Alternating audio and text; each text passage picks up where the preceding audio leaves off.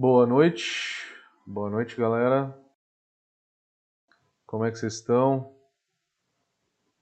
Tudo jóia por aí? Como é que tá chegando o áudio? Tá tudo certinho? Podemos começar.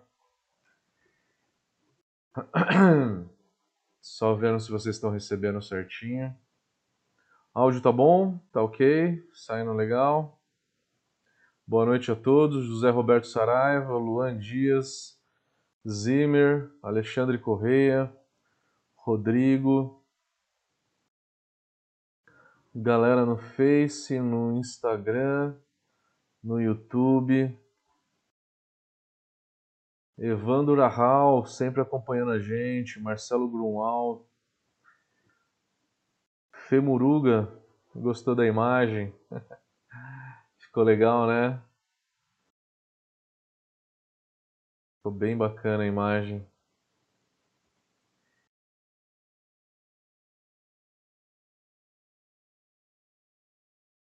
Batista tá por aí? Pedindo microfone sem fio? Não. sei, sei. Microfone de lapela. Tá aqui. tá aqui na mão. Beleza? Perfeito, então. Show de bola. Cada dia que passa eu tô mais careca. Eu fico me olhando aqui no no áudio e falo: "Meu Deus, não para de cair cabelo, não?" Eu não posso mais cortar o cabelo, né? Brincadeira, galera. Vamos lá. Todo mundo conectado, tá perfeito então. Show de bola. Vamos começar então a nossa live de número 65. São um ano e quatro meses já de live. A gente começou em julho do ano passado. É, fiz, fiz live em todos os lugares, né? Quem acompanhou é, um pouquinho antes da quarentena, estava na Indonésia, Filipinas, fazendo live nos lugares legais. Tivemos 65 episódios, fora os que foram cancelados, né? Dois foram cancelados por falta de luz, infelizmente, e acho que um ou dois por falta de internet. Então, é, a gente faz de tudo, mas antes era toda segunda, agora é toda terça, porque eu estou folgando de segunda, eu estou dando aula agora de final de semana tá? Então é melhor para mim descansar. Então é, vamos lá, o, o tema que eu escolhi para vocês hoje é a gente falar sobre um assunto que eu não falei ainda, né? Alguns temas das lives eu até acabei repetindo porque foram temas que foram muito pedidos. Mas o tema de hoje a gente não falou ainda. Talvez seja um pouco propício falar sobre o tema financeiro, né? Eu também quero muito a participação de vocês. Eu sei que muitos de vocês são micro cervejaria, tá? É, e eu queria muito a participação de vocês para que vocês coloquem as informações de como que está o mercado de vocês, o que, que vocês estão achando. E eu vou trazer também um pouco das, é, da, da experiência que eu tive. É um pouco difícil falar dessa época de Covid especificamente, né? Eu vou tentar falar um pouquinho sobre mercado, vou dar um panorama geral de mercado, é, vou falar do mercado mundial de uma maneira geral, tá? Como que está se desenvolvendo a cerveja no mundo, né? Nos países, eu tive o prazer de estar em alguns lugares e aí consigo dizer um pouquinho para vocês como está o panorama. É, e depois a gente vai falar um pouquinho sobre finanças, o que pensar na hora de elaborar um plano de negócios para uma cervejaria? Não vou falar tanto de tributação, que eu quero fazer uma outra live focada em tributação. Quero fazer essa live voltada um pouco para mercado, tá? Tentar voltar um pouquinho mais para mercado. É, se bem que, como eu falei, é muito difícil falar de mercado numa época dessa. Mas vamos tentar trazer algumas informações que a gente conseguir. E eu queria fazer disso também uma discussão. Eu queria que vocês participassem. Queria que vocês dissessem a opinião de vocês, é, porque isso contribui muito para a qualidade dessa live, né? É, e eu vou até adquirir alguns conhecimentos que eu não tenho e poder passar isso para frente em outras aulas. Eu, o professor aprende muito, né? Eu aprendo demais com vocês. Aprendo muito mesmo. Então vamos lá. A gente tem uma apresentação, tá? Tô pegando aí um pedaço da apresentação, na realidade. É um pedacinho da apresentação que eu falo sobre mercado e finanças. É realmente as coisas principais, não é nada muito elaborado, tá? É, porque não dá tempo de falar disso numa live, né? É, eu dou quatro horas de aula falando de mercado e finanças. Eu cortei a parte de tributação, porque a tributação acho que é um outro assunto para a gente falar em outra live, tá? Então a ideia é falar um pouquinho mais sobre o mercado e eu queria que eu queria que vocês também é, contribuíssem. O Zimmer comentou que tu ainda tem para cortar. Cortar o que? Eu não entendi, Zimmer. Escreve para mim. Tem alguma coisa na imagem que tá ruim para cortar? Pessoal que tá por aí, queria a participação de vocês. Como é que tá por aí? Como é que estão as coisas? É, maravilha, boa noite, boa noite a todos. Então vamos lá, vou começar aqui na apresentação.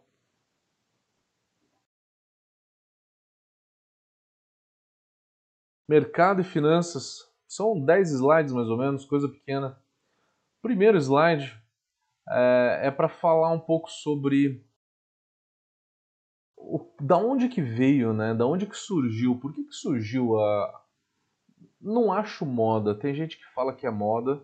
Eu não acho moda, tá? Quando alguém me perguntou, um aluno me perguntou, professor, você acha que cerveja artesanal é moda? Aí eu virei para ele e falei o seguinte: não acho que é moda. Não acho que é moda. E, e aí, para balizar, é, eu pensei assim: por que, que não é moda então? O que, que eu posso falar para eles? Por que, que não é moda? Eu acho que não é moda porque as pessoas no mundo, de uma forma geral, elas descobriram os prazeres da vida. E a gente está falando principalmente de gastronomia. Eu acho que é gastronomia e viagens. Eu acho que tem muito a ver. Então, a cerveja ela está muito ligada a essas coisas, né? É, quando você vai para a Europa, você vai para um lugar cervejeiro, é, você, por mais que não goste, a pessoa, por mais que não goste muito de cerveja, ela não faz questão de provar os produtos locais, né? Por quê? Porque você viajando e indo para um lugar e provando daquilo, no lugar onde que você viu, é uma forma de você conhecer o local. A cultura de um país, ele, ela se dá muito pela, pela alimentação, né? pela comida de uma forma geral. E a cerveja faz parte da alimentação, né? Então, as viagens têm muito a ver com cerveja. E também a gente descobriu a, a arte de fazer, de comer melhor, né?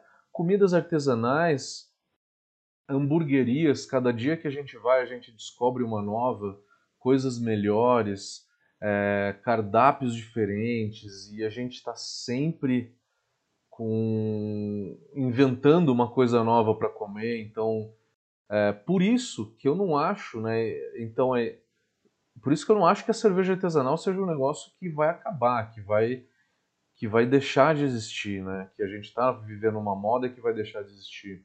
Eu acho que depois que o ser humano descobriu as coisas boas, não tem mais volta. Vocês conhecem algum amigo de vocês que antes tomava Skol e agora está tomando IPA? E aí falou assim: "Ah, eu desisti da IPA, não gostei muito, não gosto de cerveja amarga. Eu vou voltar lá para minha Skolzinha, né? Vou tomar minha Lager". Alguém conhece alguém que já falou isso? E já voltou, mudou a casaca de novo? eu não conheço. E eu acho que eu nunca vou ouvir essa história. Então, eu acho que isso está muito bem consolidado né, no mercado, na cabeça né, nossa. Eu acho que a gente não volta mais atrás. Cerveja artesanal ela veio para ficar, definitivamente. Né? A gente redescobriu todos os sabores, a culinária. O pessoal começou a fazer cerveja em casa, que é para fazer do jeito que cada um gosta, né? Então é uma coisa que realmente veio para ficar. Falando de mercado cervejeiro, produção de cerveja, melhor dizendo, a gente tem algumas escolas cervejeiras. O símbolo da escola belga lá acaba sendo esses monastérios, né? A gente tem monastérios em que é, se tem essa produção de cerveja para que os padres façam um jejum, né? Era uma forma de alimento. A cerveja era alimento para esses monges. Monges não só na Bélgica, mas na Alemanha também, na Europa de uma forma geral, né? A cerveja acaba, acabava sendo de uma forma um alimento. Os belgas eles iam jogando cada vez mais açúcares, deixando essa cerveja mais alcoólica, mais doce. Com isso, a cerveja tinha mais calorias, era melhor para os monges é, aguentarem né, esse, esse tempo de, de jejum. É, então foi muito enaltecido né, a bebida, a cerveja em diversos monastérios por conta desse jejum. Na Bélgica a gente tem até tem gente que confunde trapista como se fosse um estilo, né? Mas não existe estilo trapista. Trapista, na verdade, é uma é uma tradição, né, dentro da, da Igreja Católica, né? É, é uma parte da Igreja Católica, são é uma ordem, né? Eles de, chamam de ordem, que nem os beneditinos, franciscanos, a gente tem os trapistas, que não é tão forte no Brasil, mas na Europa é bastante, né? No Brasil tem muitos franciscanos, beneditinos, né? Na Europa, os trapistas. E eles acabaram fazendo cervejas boas, e aí com isso acabou ficando famosa essas cervejas trapistas. Na Alemanha, essa foi uma foto que eu que tirei. Cervejaria Augustiner. Augustiner é uma das marcas aí que participam do Oktoberfest Munique. Dentro do galpão desse cabem 3 mil pessoas. Exatamente, cabe bastante gente lá dentro. Então eles têm a maior festa cervejeira do mundo, que é a Oktoberfest. Nós brasileiros temos a segunda maior Oktoberfest do mundo, né? Isso é muito grande na Alemanha, né? Isso é realmente no mundo, né? Todo mundo faz Oktoberfest. A escola inglesa ela é muito mais é, muito mais tradicional pelas cervejas mais escuras, uso de malte torrado. O uso de malte torrado ele foi ele foi enaltecido pela Inglaterra, mas não foi inventado pelos ingleses. Foram os alemães que inventaram o malte torrado. Mas na escola alemã a gente sabe que tem muito mais lager, cervejas com drinkability maior. É, e foram os ingleses que usaram mais o malte torrado legal, ótimo, né? Que aí acabou criando a característica da escola inglesa, acabou sendo essas cervejas mais maltadas, coloração âmbar ou escura, né? E a gente tem todo esse leque. Eles inventaram o pub.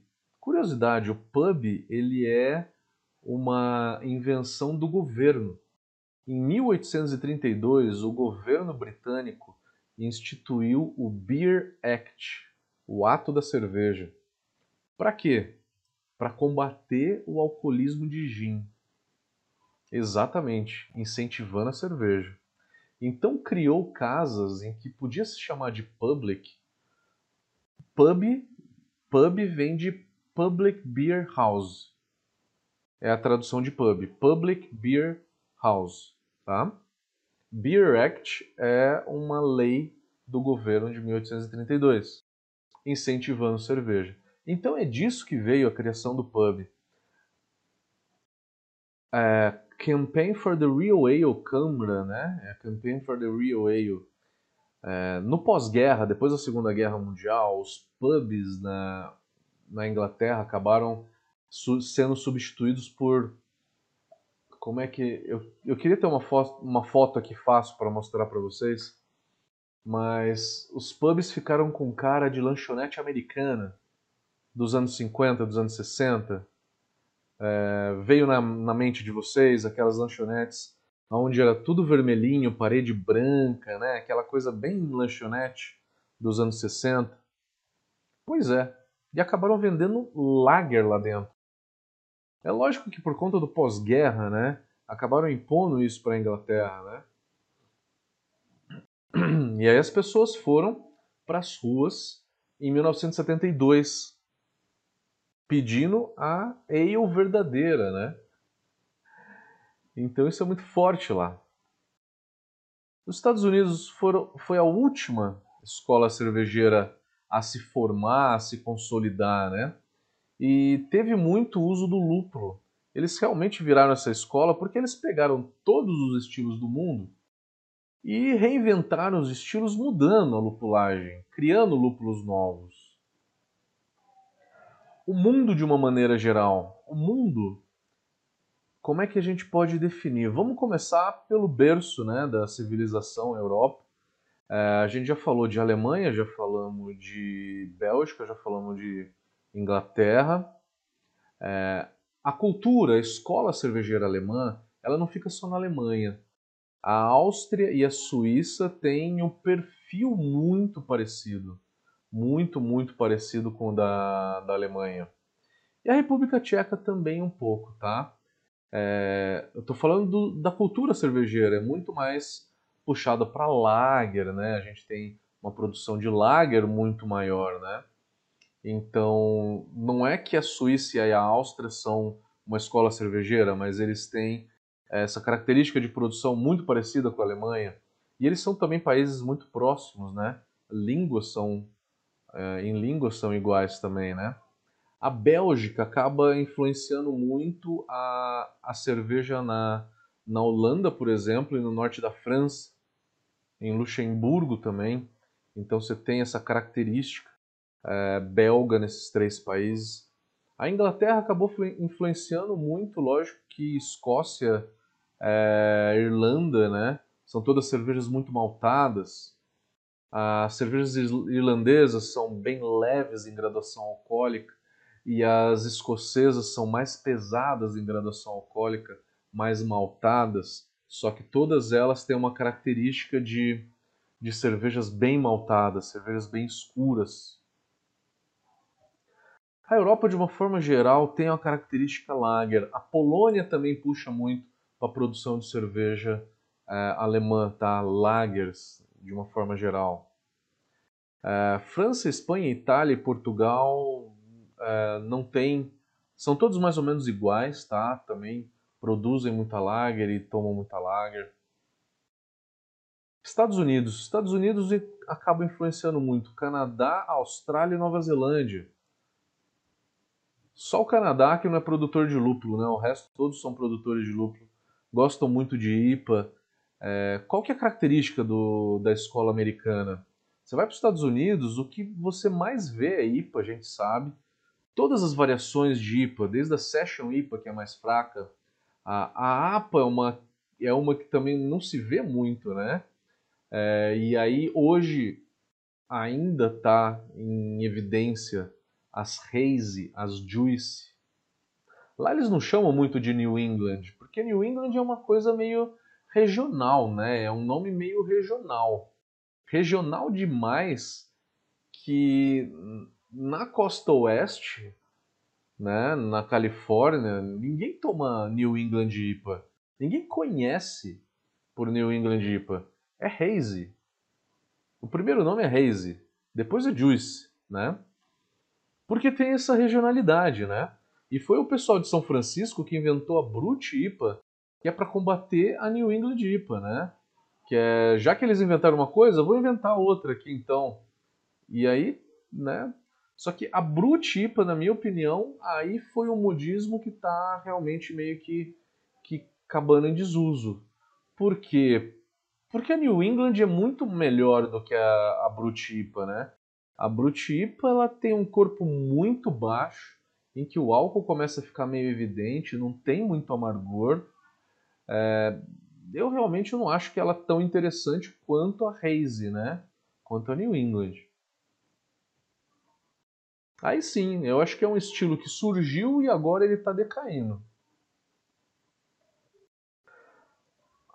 Os Estados Unidos, então, é, falando sobre o mercado dos Estados Unidos. Os Estados Unidos, eles são importantes pelas IPAs. O que, que vem em segundo lugar? Cervejas em madeira. Ou uma Russian Imperial Stout, ou uma Barley Wine envelhecida num carvalho de... um carvalho americano, lógico, que é um carvalho diferente do europeu. O carvalho americano começa a dar um tom de coco e baunilha, né? Isso é muito interessante, é realmente muito bom. Então eles fazem muitas cervejas envelhecidas, cervejas com alta graduação alcoólica e também sours de uma maneira geral, tá? Sour com fruta fazem muito. Tentam muito repetir a Gueuze como é na cidade de Bruxelas. Só que é lógico, eles não têm a microbiota da, de Bruxelas e acaba a fermentação espontânea lá não fica igual fica em Bruxelas, mas aí é lógico que aí eles fazem uma fermentação induzida, né? jogam Brettanomyces, Pediococcus, entre outras coisas.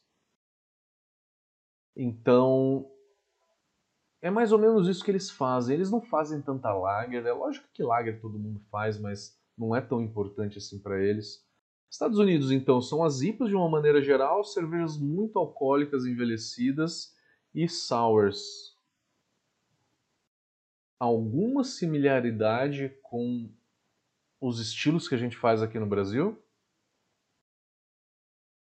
a gente, se tem alguma escola que a gente puxa, a gente puxa realmente muito mais para essa escola americana. Né, em termos de estilos de uma maneira geral, a cultura toda cervejeira. E a escola americana é a que mais influencia os demais países no mundo todo, de uma forma geral. Como o México, por exemplo. O México está até desenvolvendo novas variedades de lúpulo, né? O New Mexicano, por exemplo, estão tá, começando a falar sobre isso. A América Central é muito incipiente e se tem é, algumas micro cervejarias já surgindo aí em Colômbia, Honduras. Eu fui convidado para ir para Honduras. Eu vou dar uma consultoria em Honduras, acho que vai ser em fevereiro.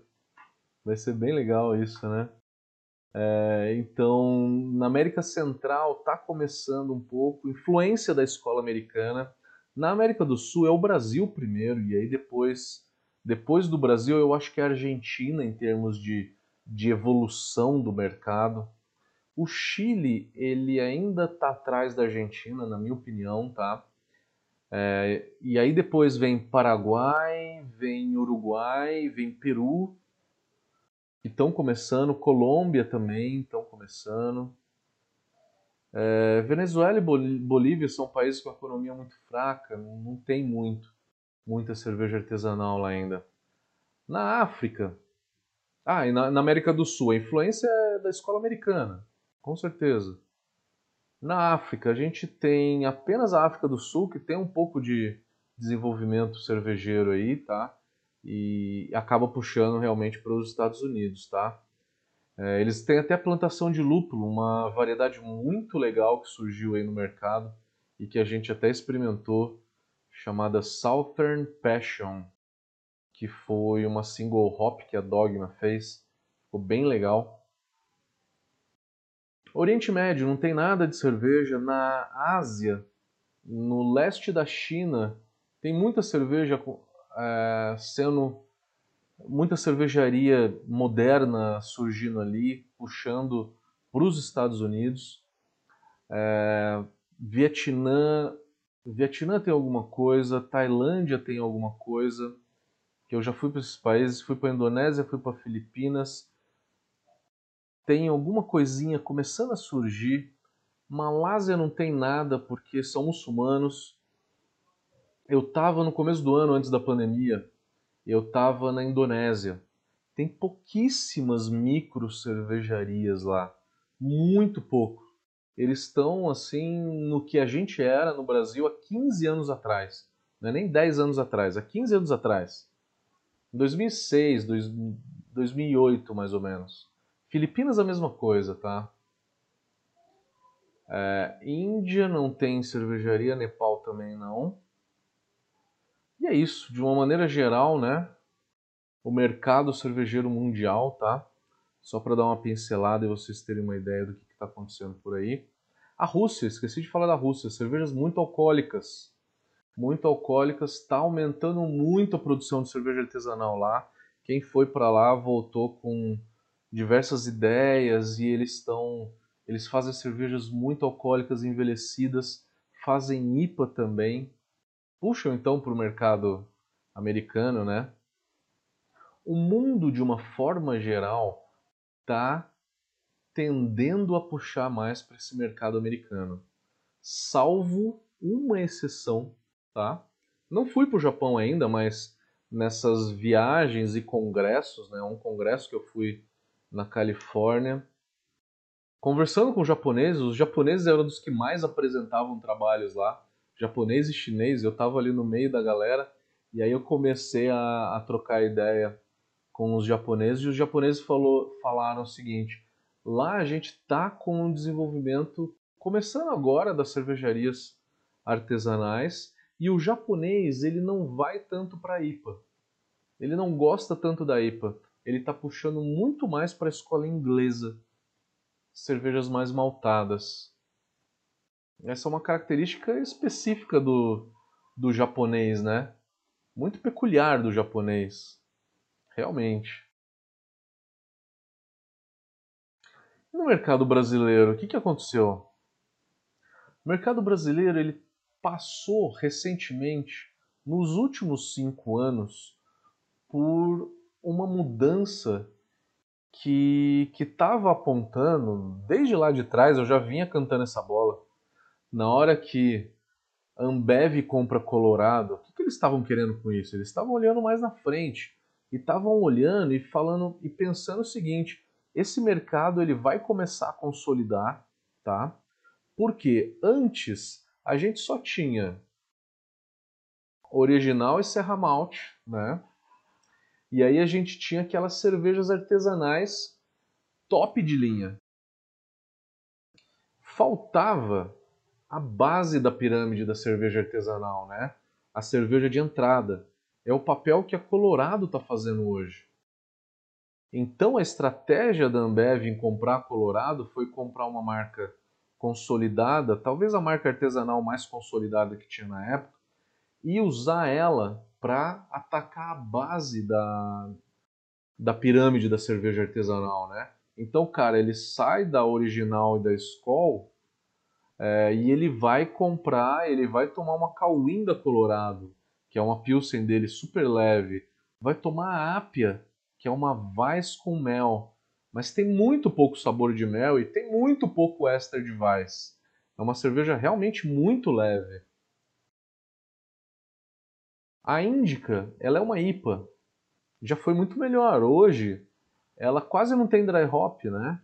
Ela, comparada com uma cerveja artesanal de qualidade, ela fica muito abaixo. Então, o que, que eles fizeram foi é, um pouco a cerveja, deixaram ela mais aguada, mais simples, mais suave de uma maneira geral. Mas eles não fizeram isso porque eles são vilãos, eles não fizeram isso porque é, eles são maus e eles são capitalistas. Não, a gente tem que ter a cabeça muito aberta na hora de, de analisar esse tipo de coisa e entender que eles fizeram um posicionamento estratégico no mercado. E qual que foi esse posicionamento estratégico? Atacar a base da pirâmide. Na hora que eles colocaram a nova fábrica da Colorado para funcionar, eles pioraram um pouco a qualidade da cerveja, deixaram ela bem simples, bem leve, só que também vocês devem lembrar que eles reduziram bastante o preço por volta de 12 reais, era o que eu pagava, 12, 13 reais no pão de açúcar, e caiu imediatamente para 8. Né? Foi um movimento que foi de deixar essa cerveja mais leve, de criar esse tipo de marca. E não foi só a não foi só a Colorado que entrou nesse jogo, né? A gente teve a Baden-Baden, a Eisenbahn também, né? Outras marcas adquiridas é, a Baden-Baden pela esquinha, a Eisenbahn também. É, a Petrópolis criou a Petra, a Black Princess, né? Do mesmo grupo, né? Para atacar nesse segmento, né? Como é que uma cervejaria de grande porte vai fazer? Vai atacar é, usando uma marca e posicionando ela como uma marca de entrada, né? Então, com isso, esse foi o posicionamento deles. A Ambev hoje tem marcas premium também, como Goose Island, tem a Spaten, Spaten de Munique, né, que é uma lager muito boa, participa do Oktoberfest. Eles têm uma Weiss muito boa chamada Franziskaner, entre outras, Hugarden. A Hugarden tem no mundo inteiro, né? Então é uma excelente Witbier, leve, né? Leve, uma Witbier de entrada, não é tão intensa quanto a Vedette, mas ela tá aí. Tá aí para todo mundo beber e tem uma qualidade, né? Então esse movimento foi muito importante, porque com isso a Ambev consegue se posicionar em diversos nichos de mercado. Foi essa a estratégia deles. Antes eles só estavam posicionados naquela faixa ali de cervejas comerciais. Eles viram o desenvolvimento do mercado e falaram: opa, eu vou botar uma Colorado aqui, que é uma cerveja de entrada para cerveja artesanal, e aí depois eu vou ter uma Franziskaner, eu vou ter uma Hogarden, eu compro a Vals, né, que está em outro nicho também, e tem uma Goose Island, Blue Moon também nos Estados Unidos, né? É, então, vocês perceberam que são todas marcas diferentes, que cada uma ataca um nicho de mercado? Com isso, na hora que o vendedor da Ambev chega num bar para oferecer, ele oferece o portfólio completo. Quer comercial para o cara que só quer ficar bêbado? Tô aqui. Original, Serra Malte, Chopp Brahma, Chopp Black, e aí vai. E aí ele também coloca uma geladeirinha com algumas artesanais ali. Né? Com isso, eles conseguem trazer um portfólio todo. Tem gente que fala saudade daquela Colorado antiga, que ela era melhor, tal. Na Colorado eles mudaram, deixaram ela mais leve. Mas a Goose Island não mexeram. A Spaten, que é uma lager em Munique, não mexeram. A Franz Scanner não mexeram. A Rogarden também não. A Lef pioraram ela um pouco, né? A Lef Blonde, deixaram ela um pouquinho mais suave tal, deixar ela um pouco mais simples. Mas eles não fazem isso porque eles são maus, eles fazem isso por posicionamento de mercado. A gente, como consumidor, a gente tem a obrigação de saber o que, que a gente gosta, o que, que a gente não gosta e a gente só toma o que a gente gosta. Ponto final, né? Tão simples quanto. Então, essa viravolta toda aconteceu, tá? Tudo isso aconteceu. É, outra coisa que aconteceu também foi no mercado, no, no, nicho dessas cervejas bem comerciais mesmo. Estamos falando de Skol, estamos falando de, né, de dessa faixa de mercado de Skol. O que, que aconteceu? Primeiro, a Heineken vindo, ela puxou um pouco da qualidade do mercado, né? Chegou Heineken, a Heineken cresceu demais pela qualidade que eles têm, né? E com preço ali competindo com o original e Serra Malte. A Ambev ficou atrás. Qual que foi a última cartada da Ambev? A Ambev foi lá e trouxe a Bex com a mesma qualidade. Não é o mesmo sabor. Pode ser que você goste. Eu já ouvi gente falando que gosta de Heineken e não gosta da Beck's, ou gosta de Beck's e não gosta da Heineken. Depende do paladar, mas que tem a mesma qualidade, tem, que é para bater de frente. Mesma qualidade, mesmo preço, mesmo tudo, tá? Para bater de frente. Outra coisa que aconteceu foi a, a Heineken comprou a Bavária, a Bavária verde, né? e comprou também a Kaiser. Deu uma melhorada nessas cervejas, né, na, no sabor delas, e colocou elas lá embaixo para brigar com a Skin e com a Itaipava. A Heineken também trouxe a Amistel, fez ela por um malte e hoje ela está batendo de frente com a Skol. Skol e Brahma, mesmo preço. Só que a Amistel tem mais qualidade do que a Skol. O que, que a Skol fez? Lançou Skol por um malte, aquela que tem o, a bolinha preta, né? Em vez de vermelho, né? Aquela, aquela, aquele círculo vermelho, tem o, tem o preto que tem uma qualidade equiparável à da Amistel. De uma maneira geral, gente, o amadurecimento do mercado ele é muito bom para o consumidor, não é? O consumidor está feliz da vida. Antes queria tomar uma cerveja barata, tomava Skol. A Skol eu só tomei cerveja pior do que a Skol, eu te juro. Foi no Nepal e no Camboja. Falando das comerciais, né? No Vietnã, eles fazem uma cerveja de arroz que é excelente. É muito boa. Ela é de arroz, o arroz só deixa ela leve, né? O que deixa essa Skol pesada, eu já cansei de falar para todos vocês, é o tempo de processo dela. É, é uma, é uma lager fermentada a 18 graus. Né? A escola demora 7 dias para ser feita. Então, o povo brasileiro aceitou, porque o povo brasileiro aceitou uma cerveja com uma baixa qualidade dessa, porque a gente toma cerveja muito gelada. E aí eles conseguiram colocar isso na nossa cabeça. Tome cerveja estupidamente gelada, porque só gelada ela é boa. Com isso, eles puderam piorar a qualidade da cerveja no Brasil. E a piora da qualidade da cerveja no Brasil veio com a aquisição da Ambev pelo Grupo Garantia. Eles fizeram um negócio realmente muito pensado estruturado, né? Que eles foram lá e, e mudaram, né? E mudaram o sabor da cerveja em oito ou dez anos. Eles fizeram um plano, um plano de piorar a cerveja. E um negócio bem concreto, né? A cada ano eles, eles pioravam um pouco. Foram até onde deu. Foram até onde deu. Dá para fazer pior? Dá. Eu já tomei no Nepal.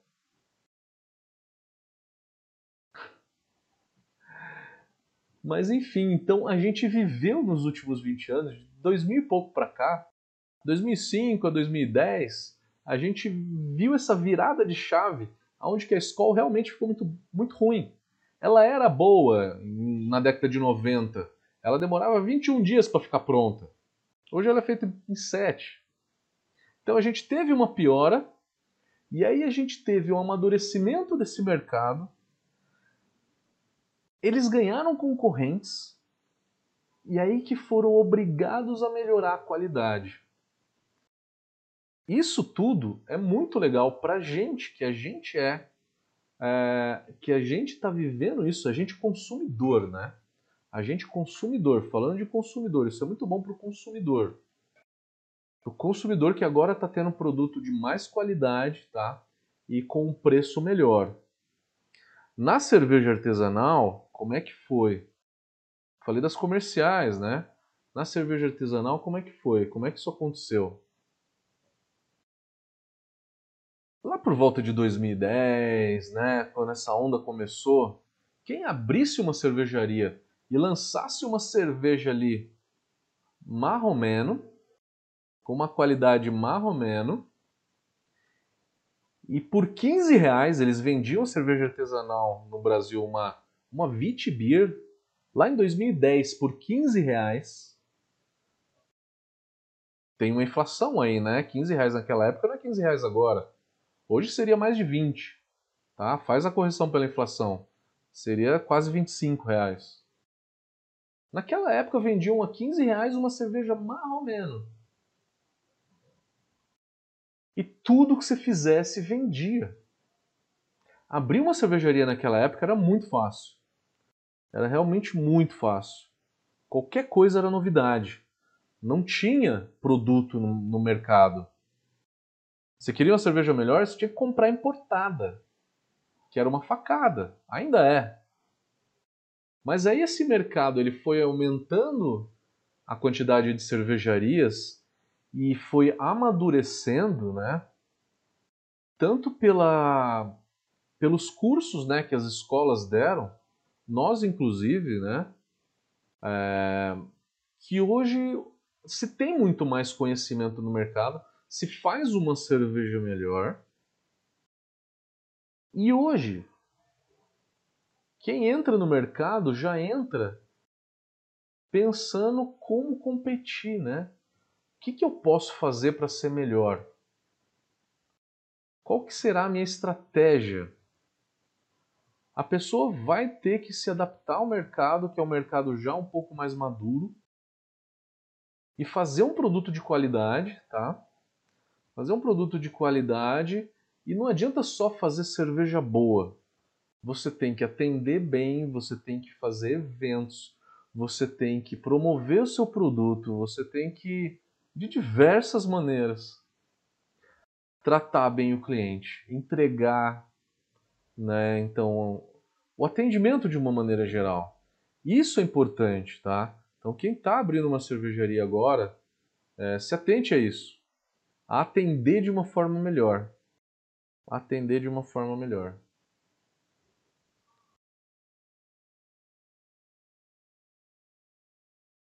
Então, hoje, quem entra, né? Terminando a linha de raciocínio, quem entra hoje acaba oferecendo uma.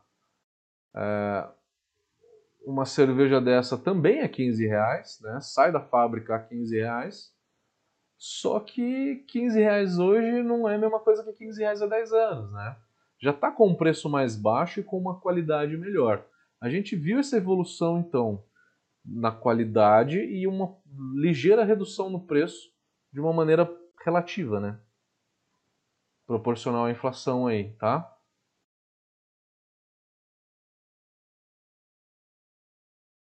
Importante na hora que vocês pensarem em abrir uma cervejaria, tem que pensar aonde que você vai atacar, qual é o nicho de mercado.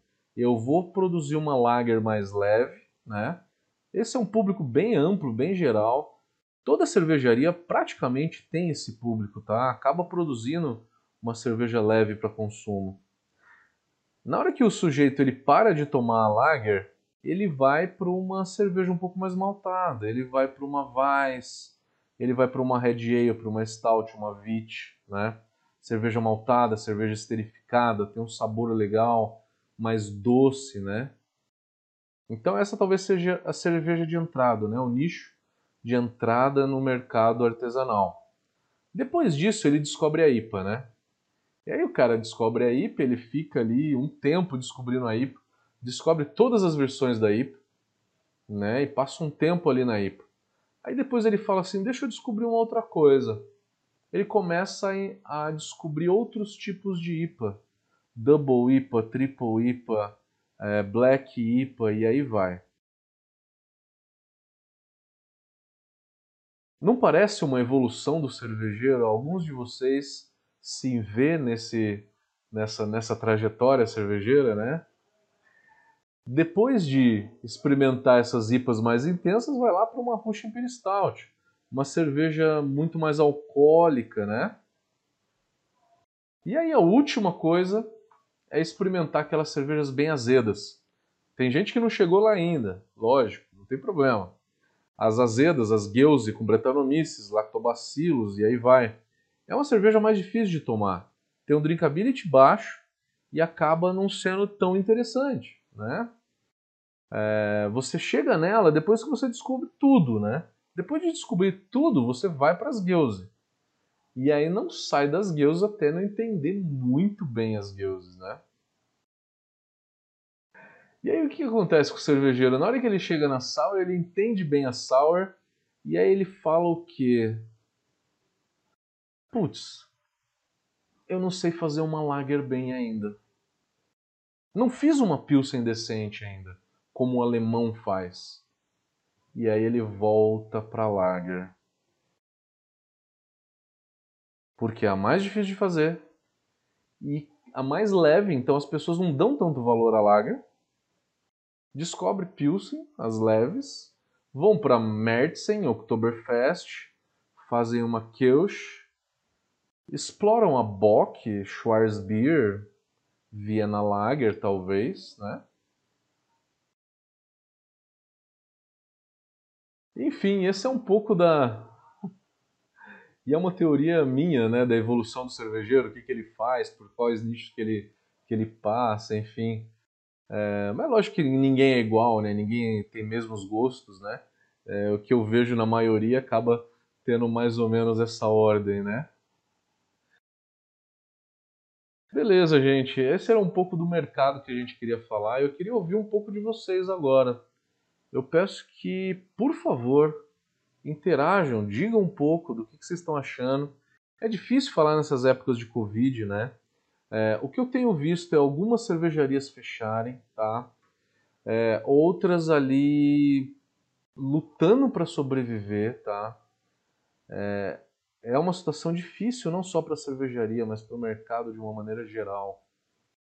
É, algumas cervejarias fecharam agora. Antes, o que eu via de cervejaria fechar era só aquela cervejaria que era mal administrada, em que o dono deixava a cervejaria para um, um funcionário tocar ou para outra pessoa tocar. E empresa que o dono não está ali dentro não vinga tanto, né? Vocês sabem bem disso.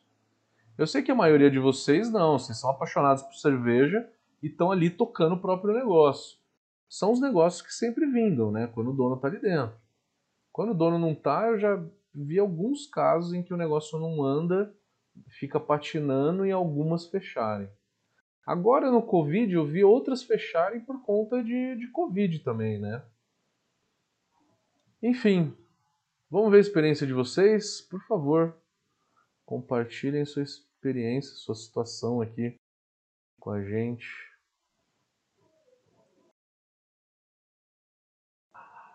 Vou começar pelo Instagram. Douville por aí, Tadeu, João Pinheiro, Ale, Ale Alves, Felipe, Maurício Pires. Douville está perguntando: é proibido vender cerveja caseira em feiras e afins? Com certeza, meu amigo. Uma das coisas que o cervejeiro mais gosta de brigar é, é denunciar caseiro que vende cerveja, cara. Não faz isso. Porque os concorrentes às cervejarias vão te denunciar, cara.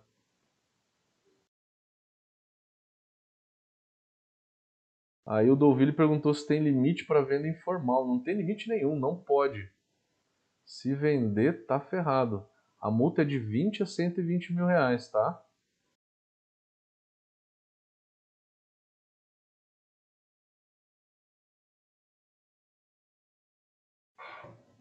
Armazém Sumo Cervejeiro. E aí, galera?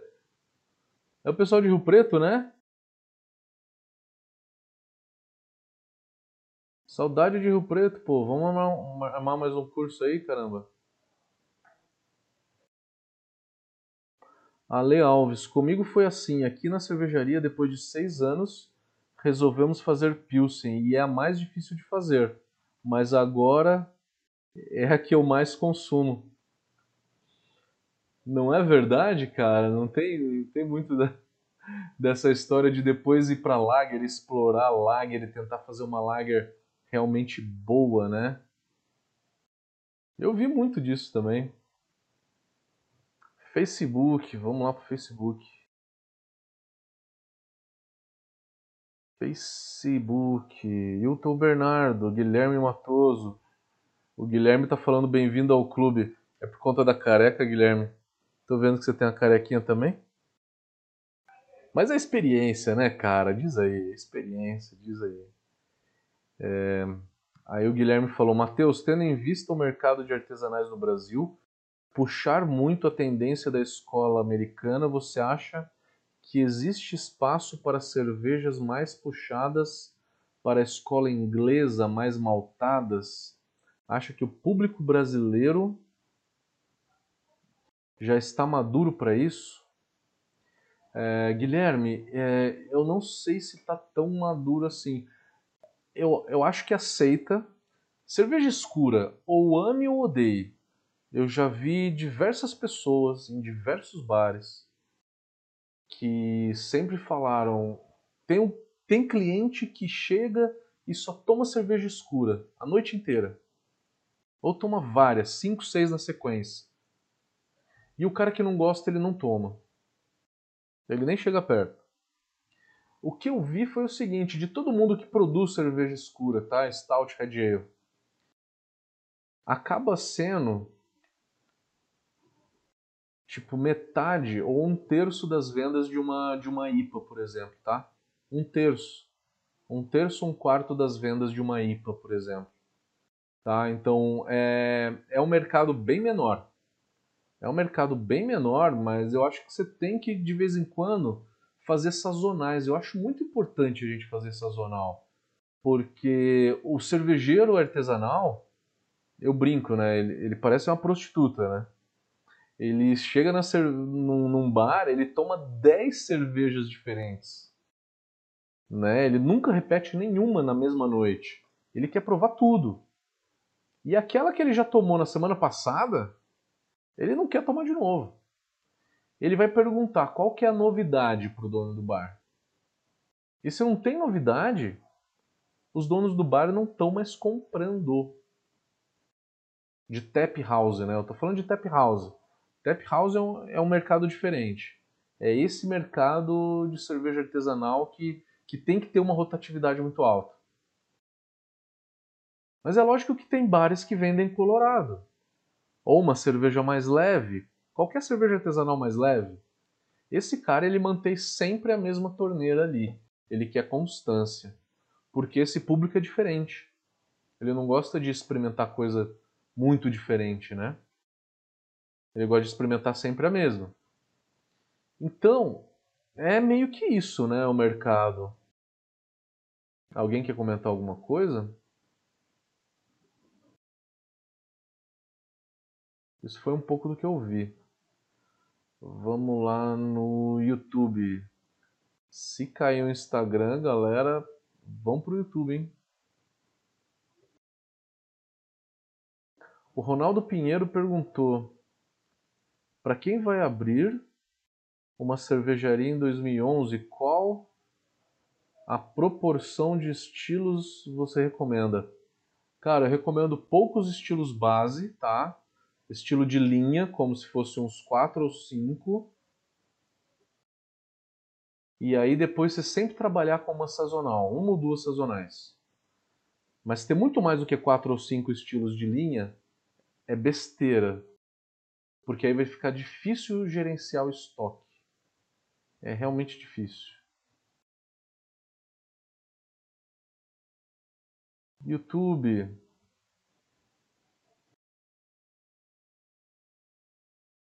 Vamos lá no YouTube.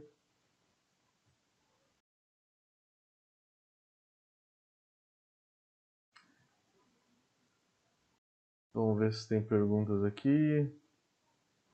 Guraban. Alô. Guraban. Eu não sei falar muito alemão não, Robert, mas é o pouco que eu falo. Zimmer. Zimmer é alemão, né? Alô. É, Cláudio Trevisan, qual país você acha que está caminhando para uma próxima escola cervejeira que se somaria aí no grupo das existentes? Cláudio, que pergunta excelente, cara.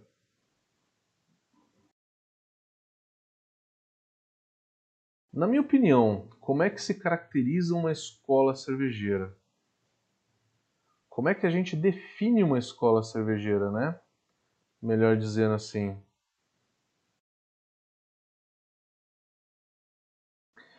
É, na minha opinião, a gente caracteriza uma escola cervejeira pela por coisas únicas, né? Coisas únicas do tipo assim, a americana surgiu por conta de fruto, de, de lúpulos, né? Lúpulos diferentes, né? Criaram lúpulos completamente diferentes e com isso foi muito bom né, acabou, acabaram criando uma coisa que não existia antes, né?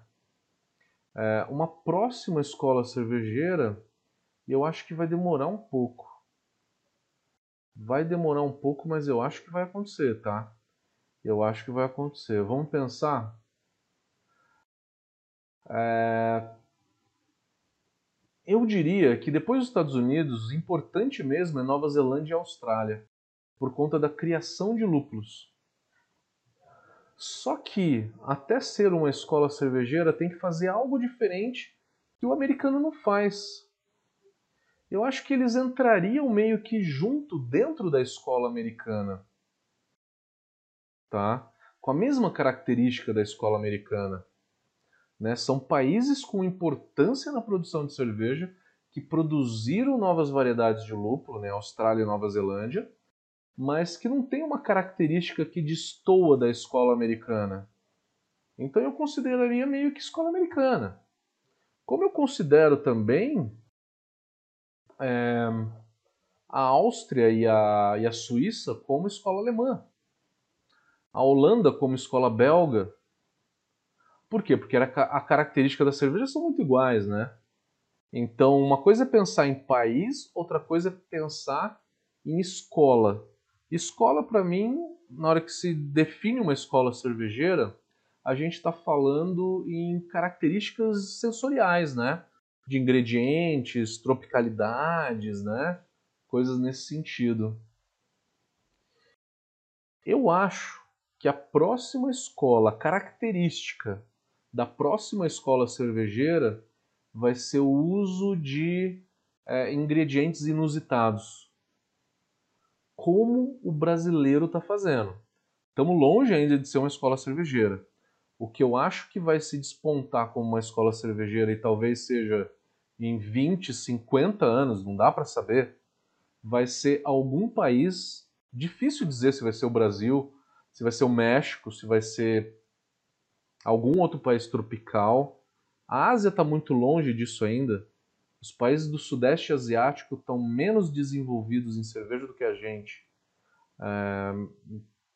Mas quem sabe eles tomam gosto para esse negócio, né? E acabam produzindo, criando uma nova escola. Eu acho que, sinceramente, eu acho que vai sair é, aqui da América, da América Central, da América do Sul, alguma coisa nesse sentido, tá? É, para virar uma escola cervejeira, isso tem que ter primeiro, tem que ter uma importância mundial. Né? Por que é uma escola cervejeira? Porque ela tem representatividade e importância mundial. Porque o americano vai querer fazer uma cerveja tipicamente brasileira. Um estilo brasileiro, né? Que, aliás, eu tô até usando a camisa da Catarina Sauer. Uma camiseta da Catarina Sauer que eu comprei lá na cervejaria do Nuno Liffey. É... E para então para se definir uma escola brasileira de cerveja, o americano tem que querer replicar um estilo brasileiro. Ele tem que fazer uma Catarina Sour lá e tem que ser importante para eles. O europeu tem que replicar, tem que fazer uma Catarina Sour lá. E a gente está um pouco longe disso, né? Eu acho que a gente tem que amadurecer essa produção de cerveja com frutas e especiarias. Eu acho que é a tropicalidade, né, usando esses ingredientes inusitados, de alguma forma vai trazer a nova escola cervejeira, tá? Difícil dizer qual país. O Brasil? Eu não vou falar que eu, que eu sou pessimista, eu sou otimista, sim. Eu acho que a gente tem que lutar para isso, mas estamos longe disso ainda. Eu acho que o caminho é esse, o caminho que o Brasil está correndo, está seguindo em, em, explorar especiarias, né? É, muita gente fazendo cerveja com cumaru. Eu nunca tinha ouvido falar de cumaru na minha vida, até a galera conseguir jogar cumaru numa stout e fica bem legal.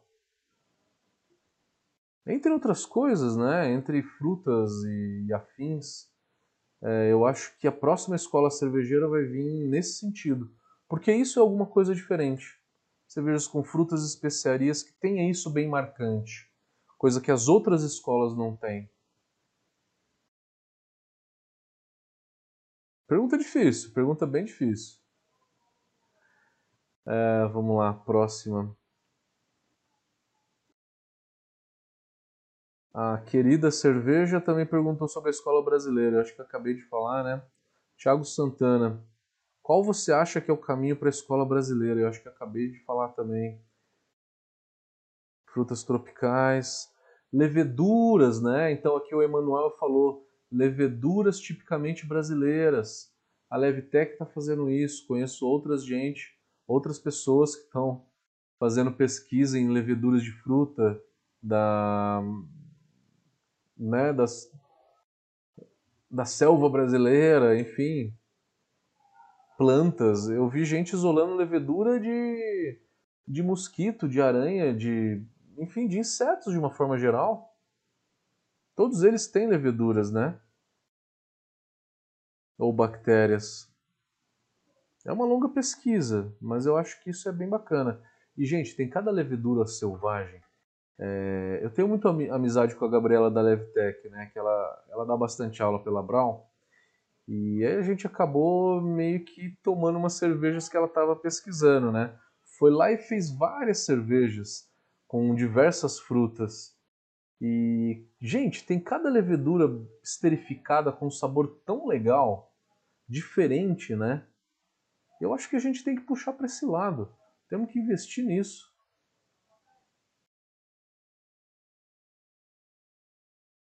O Jorge Sanches está falando não só a cervejaria, mas também muitas lojas especializadas fecharam, o que acaba virando uma bola de neve.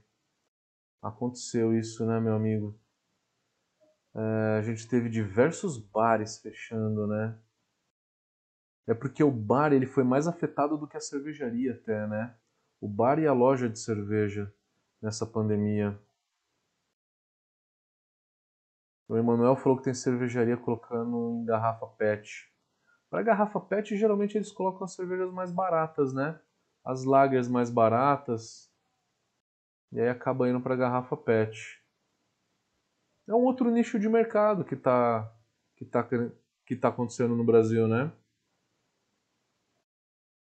O Vitor Hugo está falando boa noite, agradeço pelos conhecimentos. Você daria algum palpite acerca de qual o investimento inicial médio para abrir uma cervejaria com capacidade produtiva de mil litros, mil litros mês? De equipamento, meu amigo, é, sem enchedora de garrafa, cozinha, tal, lavadora de barril, uns 200 mil reais de equipamento, tá? Uma cozinha de 250 litros, mais lavadora de barril, é, tanque fermentador, um pouquinho de capital de giro aí, tá? Uns 200 mil mais ou menos. O Luan Dias, acho que o Brasil precisa se preparar para a sua escola, trabalhar com o que tem, criarem lúpulos brasileiros. Está acontecendo muita coisa de lúpulo no Brasil, né? A gente ainda não tem uma característica de lúpulo especificamente brasileira. Isso a gente está um pouco longe, tá? É, aqui no Brasil, a gente ainda está indo atrás é, da, do conhecimento de como plantar lúpulo, tá? Como plantar e como processar, como fazer um pellet, como secar o lúpulo, né? A gente ainda está correndo atrás do básico. Eu acho que desenvolver uma, uma variedade de lúpulo nova vai ser uma consequência, que vai demorar um pouco. A gente tem o, o mantiqueira, né? Uma variedade tipicamente brasileira. Mas assim, a qualidade é mais ou menos. Ele é proveniente do Cascade. Eu arrisco o palpite em dizer que o Cascade é melhor do que o Mantiqueira em qualidade, tá? Cruzamento de lúpulo não é fazer um cruzamento. A Bart Haas para lançar um lúpulo novo, uma variedade nova, como com a qualidade de um mosaic, de um sabro, eles fazem 40 mil cruzamentos de espécies para chegar numa variedade com aquela qualidade, né? Então é um negócio custoso, né? Vai tempo e dinheiro, bastante. Flávio Andrade, o mercado brasileiro agora também está incipiente em algumas ofertas que vi lá fora e aqui não tinha, como low carb, sem glúten, é um mercado que tem que explorar, gente. Quem tem cervejaria Vai atrás dessa sem glúten, hein? Sem álcool também. Fez um sucesso. A Cervejaria Campinas fez uma IPA sem álcool. Foi um sucesso, todo mundo falando dela. Então explora isso, sem álcool e sem glúten. É uma tendência para o mercado, tá?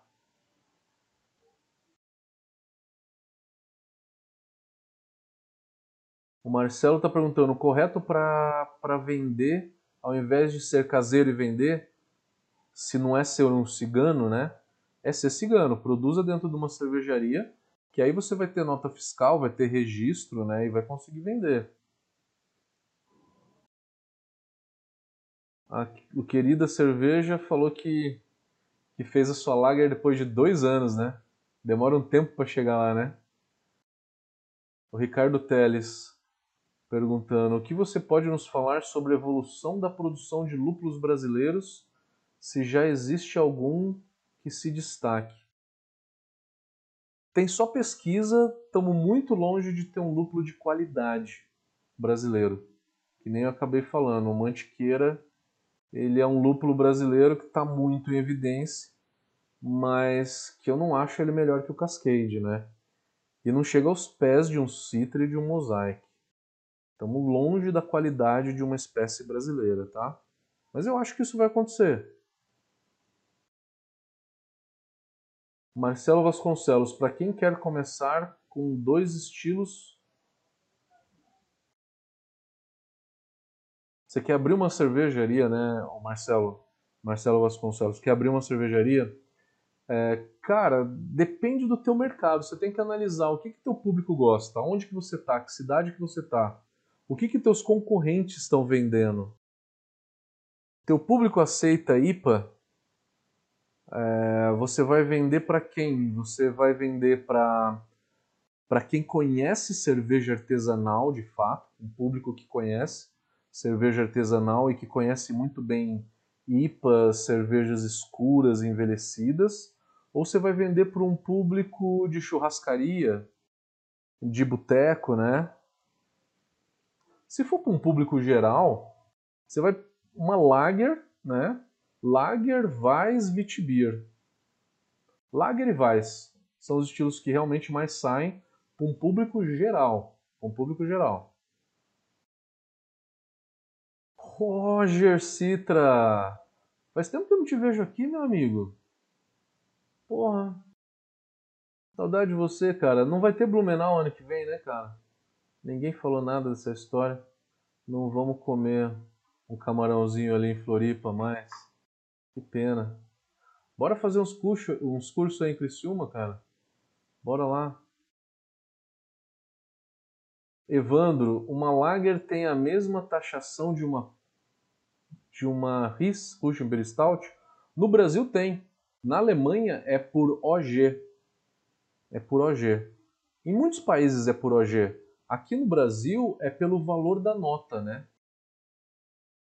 Então, percentualmente, uma lager tem o mesmo imposto de uma RIS. Percentualmente, tá? Já se fosse numa, na Europa, por exemplo, seria diferente. Aí é pela OG. Você tem faixas de, de tributação pela OG da cerveja.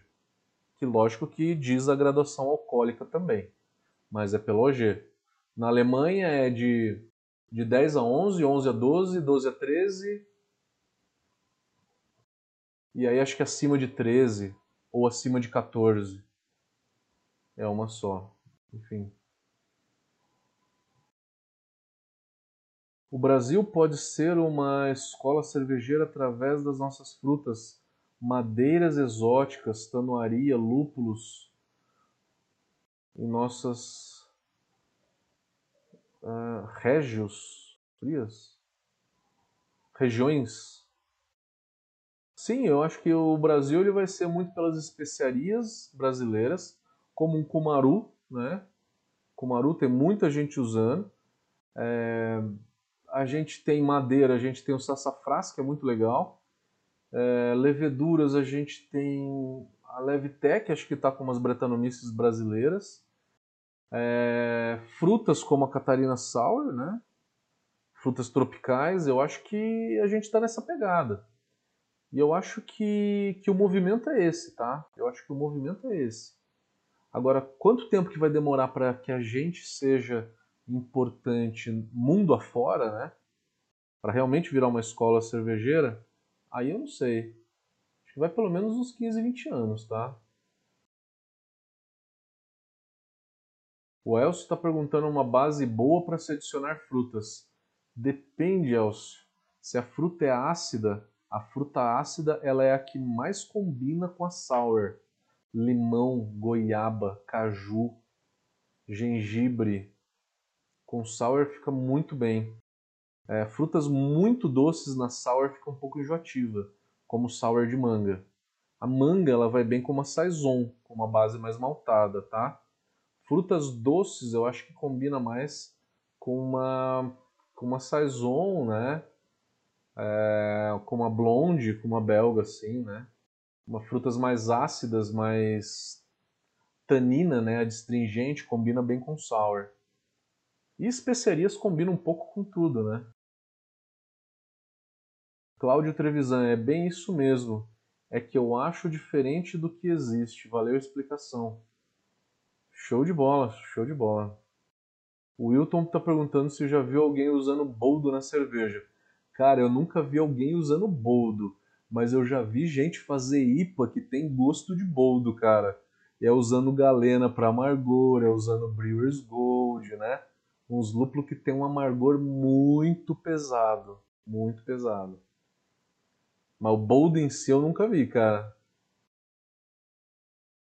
Depois me conta, fiquei curioso agora.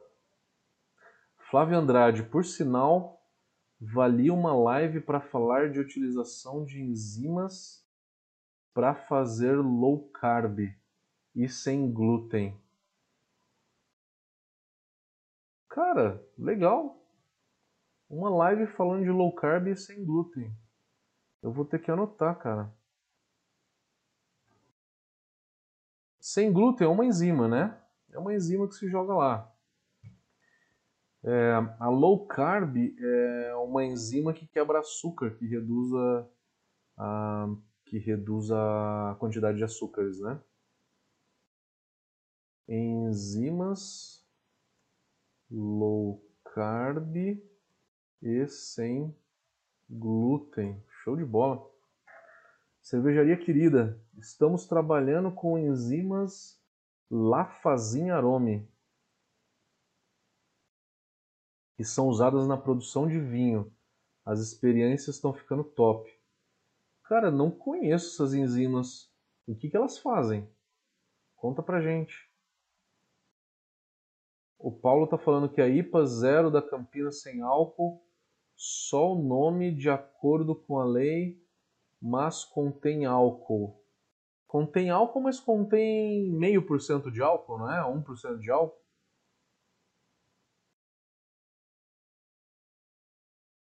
Maurício Anadão. Como é que tá, meu querido? A Brava Terra tá produzindo uma Soriak, uma cerveja com Soriak As. E ele recomenda. Não conheço. A única single hop de Soriak As é da Brooklyn, né? Bem legal, bem legal. O Soriak ele é muito parecido com o Idaho. Ele tem um frutado e tem um, um floral junto. São dois lúpulos bem legais, tá? Que dá para fazer um single hop nesse sentido. É, um Centennial, por exemplo, é só floral. É, um Citra é só frutado. O Soriak e o Idaho tem os dois juntos, né? mais ou menos equilibrados, tá? Eu considero bem equilibradinho floral com frutado, que acaba ficando interessante. Leidson Mello, só reduzir o imposto vai fazer a cervejaria mais lucrativa? Se reduzir o imposto, faz a cervejaria mais lucrativa, sim. Quando passou para o simples, reduziu o imposto. Não muito, mais ou menos 10%, tá? Não é muito. Eu não sei se não tem nenhuma discussão para reduzir mais ainda o imposto, não. Porque o Brasil precisa de uma reforma tributária O Brasil é um dos poucos países em que taxa pouco a renda e taxa muito mais o produto, né? Na Europa é o contrário. O imposto ele é muito maior na renda e no produto ele é bem baixo. Na Alemanha é 4%, uma Pilsen é 4%. Thiago está perguntando, e os maltes brasileiros, se tem alguma característica? Cara, o mais inovador é a malteria Blumenau fazendo, por exemplo, o Barley Loaf. O Barley Loaf é um malte realmente novidade no Brasil e no mundo. Eu nunca vi um malte com aquele sabor, tá? É uma criação brasileira mesmo. O Rodolfo criou, foi meio que por acidente, ele contou isso já. É, foi por acidente, e aí ainda bem que ele anotou o acidente que aconteceu e aí ficou legal e ele repetiu. Então é realmente um malte diferente. Mas não existe criação de novos maltes no mundo de uma maneira geral. Não existe. Não existe. Nem lá fora tem. Aqui aconteceu, mas simplesmente aconteceu. Mas não foi um objetivo. Ninguém tem como objetivo hoje em dia desenvolver novos maltes. Lúpulo sim, levedura também, tá? Na hora que liberarem o lance do geneticamente modificado, né? Tem um monte de levedura que essas empresas, Fermentes, Laleman, produziram, que está tudo ali esperando, né? Uma briga um pouquinho, né? Difícil de ganhar aí, que é permitir as leveduras geneticamente modificadas. O Henry está perguntando: tem dicas para uma boa filtragem da cerveja? É, em que sentido, Henry? O filtro mais comum que se tem em microcervejaria é de terra de atomácia, né? E aí usar, usar terra de atomácia aí, um filtro com terra de atomácia seria uma coisa boa para filtrar. É o único filtro que a microcervejaria tem, tem hoje disponível, né? Não tem filtro de membrana, é, filtro de cartucho, não tem disponível para microcervejaria. O Leidson está perguntando: o fato da Ambev comprar quem se destaca não atrapalha a disseminação local? É, Leidson, eu acho que a Ambev teve uma onda de comprar micro cervejarias, mas essa onda meio que, acabou. Por quê? Porque agora ela já se estabeleceu no mercado. Não tem mais por que ela ficar comprando muito mais cervejaria porque agora ela já tem a Colorado como a cerveja de entrada, ela tem lá fora, ela tem a Goose Island que faz IPA, a Spaten que faz Lager, a Franziskaner que faz uma excelente Weiss, a Rugarden que faz uma excelente Witbier. No Brasil tem duas artesanais, a Colorado que está na base da pirâmide e a Vals que está no topo da pirâmide artesanal com uma qualidade um pouco maior. Então, comprar marcas quer dizer se posicionar no mercado. E não para querer derrubar o mercado, né? Foi mais, foi mais com essa onda. Pode ser que algum dia a Ambev comece a comprar todas as marcas para quebrar todas as marcas, né? Para quebrar o mercado. Mas o movimento que ela fez até agora não foi esse. Foi só para se posicionar, tá? Porque não adianta, alguém ia comprar uma Skol IPA, eles não podiam usar o nome da Skol para fazer uma IPA, né? Porque não ia pegar. Então eles têm que comprar uma Colorado, eles têm que comprar uma Vals para poder lançar uma IPA no mercado, né? A estratégia foi essa.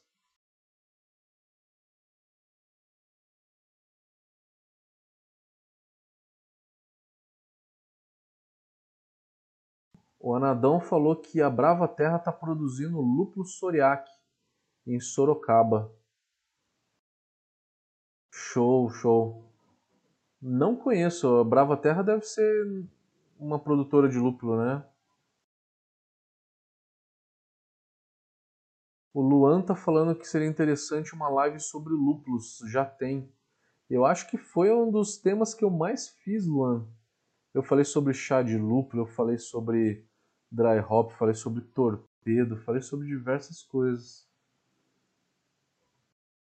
O Zimmer está perguntando: para caseiro, o que pega é a dificuldade para produzir, porque uma agroindústria para fazer suco de laranja se legaliza facilmente e entregue uma merenda escolar.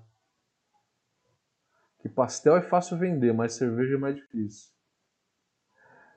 E aí ele complementou: o lobby das grandes capaz de um dia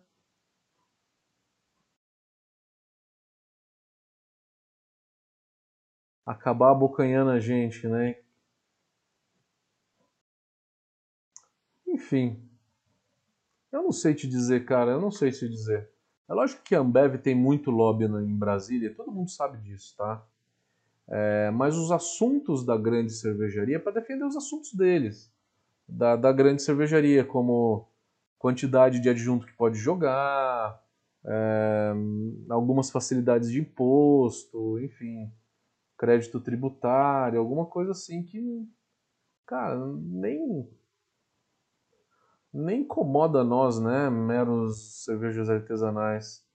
É, eles fazem um lobby meio que para assuntos deles, eles têm outros assuntos lá. É, mas eu não duvido, cara, que se eles quiserem é, quebrar o mercado, eles vão quebrar. Vão comprar todo mundo. Não duvido. O Mr. Oak está falando: há espaço no mercado para execução de partes do processo cervejeiro no mundo das artesanais? O que, que você está falando? Você está falando em terceirizar? Terceirizar em vase, por exemplo? Quem terceiriza em vase hoje é a da lata, né? Chega com caminhão e envasa em lata. Tem parte sim. O que vai começar a surgir daqui a pouco vai ser uma cervejaria produz um mosto, tá? Isso já tem nos Estados Unidos. Vai ser uma evolução natural do nosso mercado. Uma cervejaria produz um mosto, aí outra compra esse mosto envelhece, bota Brettanomyces, bota fruta, bota dry hop e trabalha da forma que quiser. Isso ainda tem muito pouco. Tem uma ou duas cervejarias no Brasil que eu conheço, mas vai começar a ter mais. Gente, vamos falar de coisa legal? Tá todo mundo aí acordado? Tá todo mundo acordado? Vamos acordar todo mundo. Vamos falar de coisa legal? O legal é o seguinte: tá todo mundo esperando a calculadora de amargor há uns dois anos e alguma coisa já, né? Dois anos e meio. Desde que eu comecei a falar, que eu estava estudando. Eu já lancei isso em outubro, num, congresso lá nos Estados Unidos. Só que faltou traduzir isso para o português. E agora tá pronto, galera. Vamos fazer uma live falando de calculadora de amargor? Serão duas lives, anota aí, galera. 24 de novembro, sempre terça-feira, tá? A próxima, hoje é dia 10. Dia 17 vai ser um outro assunto, tá? Eu, eu não, não, identifiquei aqui ainda. É, talvez seja tributação, que é para continuar isso daqui que a gente está falando. E aí no dia 24 a gente faz uma live falando de amargor. E no dia 1 de dezembro, outra live falando de amargor também. Anotaram? 24 de novembro, amargor, e dia 1 de dezembro, falar de calculadora de amargor. Não é o software completo ainda, tá? É a calculadora de amargor, é o projeto do amargor, tá? Anotaram? Quero ver vocês, galera. Quero ver vocês aí fazendo essa live junto comigo, beleza? É, não é software ainda, é uma calculadora em Excel, tá? Que dá para todo mundo usar. Software mesmo vai sair. Vai sair no ano que vem. Tá? Então vamos apresentar ela no dia 24 de novembro e no dia 1 de dezembro. Maravilha? Galera, se vocês gostaram, dê um like pra gente, ajuda muito o nosso canal. Agradeço de coração. Quem gostou, por favor, dê um like no nosso vídeo. Ajuda a gente a impulsionar. É, galera, vamos ficando por aqui. Valeu, muito obrigado de novo. É sempre um prazer estar aqui com vocês. E vejo vocês terça-feira que vem. Vamos falar de, de finanças, né? Plano de negócios e tributação? É um bom tema, né? Então, fechado. Fechado o tema já, já está anotado aqui. Que é para continuar o que eu comecei hoje, que não deu tempo de falar de finanças. Beleza, galera? Vejo vocês semana que vem. Um forte abraço. Tchau, tchau.